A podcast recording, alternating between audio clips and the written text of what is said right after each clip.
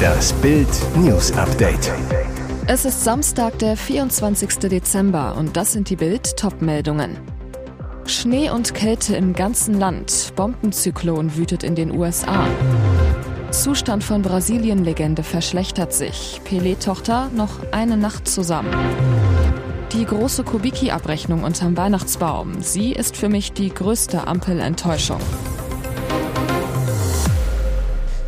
Es ist eisig kalt und es stürmt. Eine arktische Kaltfront mit Temperaturen bis zu minus 45 Grad Celsius hat weite Teile der USA kurz vor Weihnachten ins Chaos gestürzt.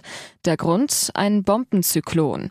240 Millionen US-Bürger und damit etwa 72 Prozent der Bevölkerung der Vereinigten Staaten waren nach Angaben des US-Wetterdienstes von Unwetterwarnungen betroffen.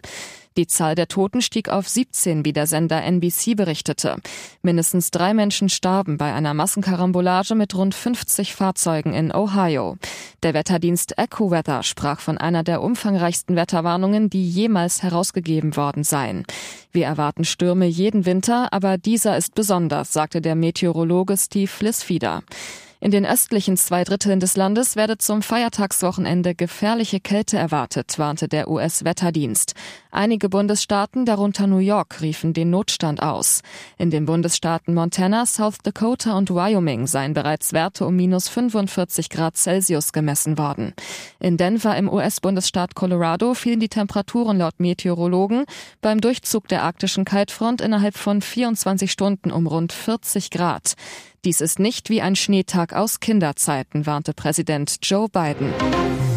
Es ist ein Bild, das unendlich traurig macht. Kelly Nascimento umklammert ihren todkranken Vater, den größten Fußballer aller Zeiten, Pelé. Die Fußballikone kämpft um sein Leben. Seine Tochter postete ein Foto aus dem Krankenhaus auf Instagram. Kelly, wir machen hier weiter im Kampf und im Glauben. Noch eine Nacht zusammen.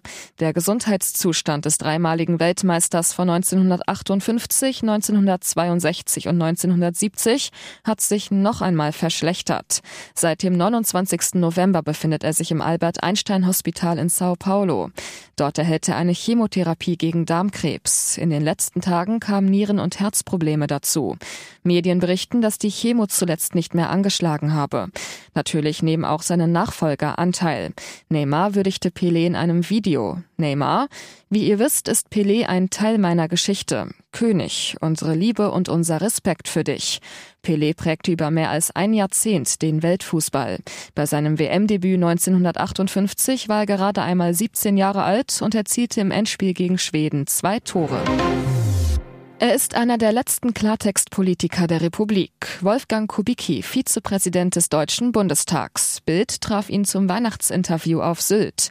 Bei Wein und Kerzenschein schimpfte Kubicki über seine Bilanz des ersten Ampeljahres. Die Ampel hat noch Luft nach oben, wenn es darum geht, die Erwartungen der Menschen an eine vernünftige Krisenbewältigung zu erfüllen.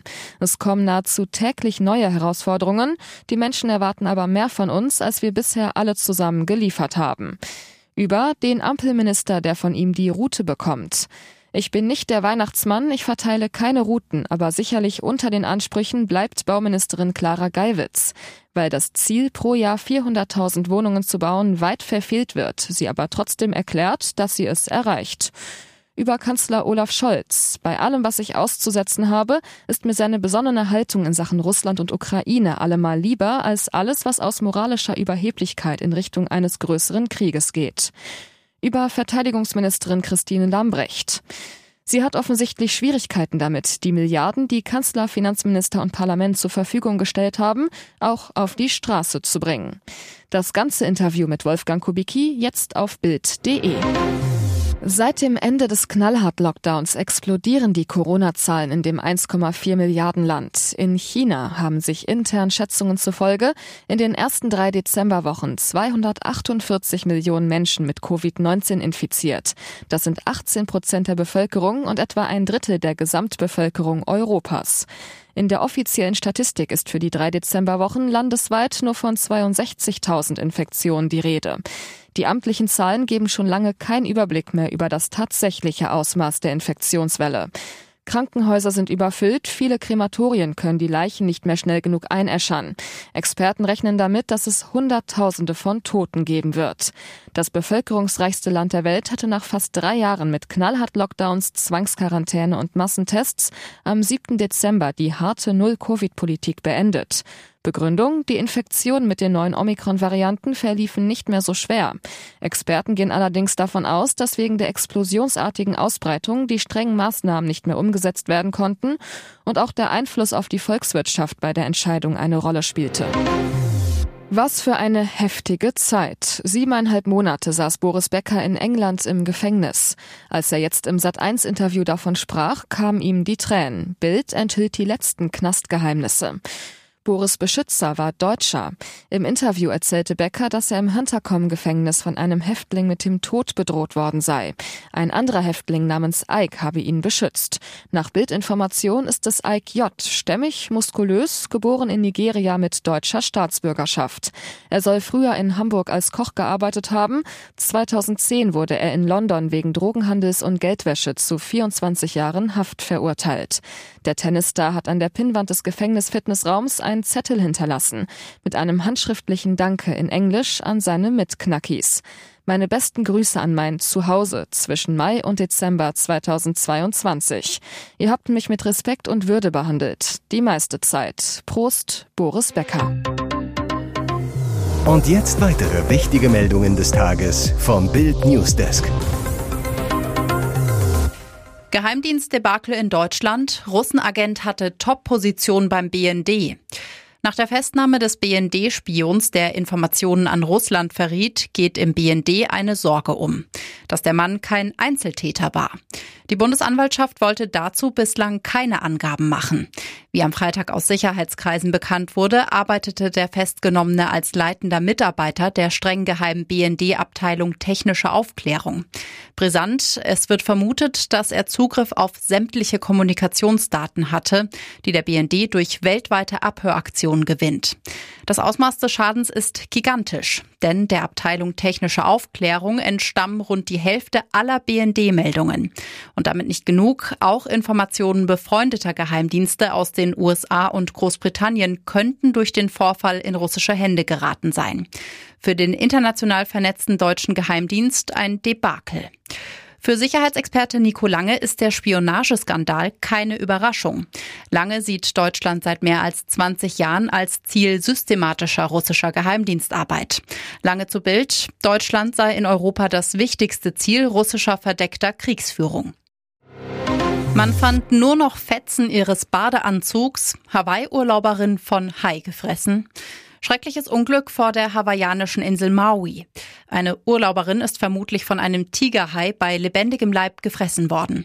Die Amerikanerin war mit ihrem Mann im Urlaub. Ein Schnorchelausflug kostete sie das Leben. Demnach passierte das Unglück bereits am 8. Dezember. Jetzt veröffentlichten die Behörden ihre Untersuchungsergebnisse. Sie gehen von einem tödlichen Haiangriff aus. Die Frau und ihr Mann waren zusammen ins Wasser gegangen, dann trennten sie sich, um in verschiedenen Bereichen zu schnorcheln. Sie hätten sich nur von Zeit zu Zeit sehen können, sagte ihr Mann den Ermittlern. Rund 50 Meter vor der Küste bemerkte er nach eigenen Angaben einen Hai in seiner Nähe und seine Frau war plötzlich verschwunden. An den Kiemen des Hais konnte er kurz darauf etwas Rotes sehen, so schilderte er es den Behörden. Ein Augenzeuge am Strand bestätigte die Aussagen des Mannes und der Zeuge will gesehen haben, wie der Hai inmitten einer roten Wolke im Wasser etwas fraß. Seit dem Vorfall fehlt von der Urlauberin jede Spur. 40 Stunden suchten Rettungsteams nach ihr. Laut Berichten fanden sie aber lediglich Fetzen ihres Badeanzugs und ihr Schnorchelset. Kurz darauf wurde in dem Gebiet tatsächlich ein Tigerhai gesichtet. Er soll rund dreieinhalb Meter lang gewesen sein. Die Weltmeisterfreunde Brehme und Beckenbauer. Das steckt hinter dem bewegenden Franz-Foto. Wir sehen, wie Andreas Brehme den Arm um Franz Beckenbauer legt. Das bewegende Foto schoss Heidi Beckenbauer. Der Kaiser erhielt am Mittwoch Weihnachtsbesuch von seinem 1990er Weltmeister. Zwei, drei Stunden saßen sie zusammen im Salzburger Restaurant Hubers im Fischerwirt. Halb privat, halb dienstlich für die Franz Beckenbauer Stiftung. Heidi Beckenbauer hat inzwischen das Management übernommen. Breme zu Bild. Ich bin wie Lothar Matthäus Botschafter der Stiftung. Wir haben über Aktionen und Sponsoren Sponsoren für die gute Sache gesprochen. Und wie geht es Franz Beckenbauer, der sich nach einem Augeninfarkt und Herzproblemen stark aus der Öffentlichkeit zurückgezogen hat? Breme. Franz machte einen guten Eindruck. Nicht nur Andi Brehme schaute bei Franz vorbei, kürzlich kamen auch Jürgen Klinsmann und Guido Buchwald nach Salzburg. Die Helden von Rom, sie halten zusammen ein Leben lang.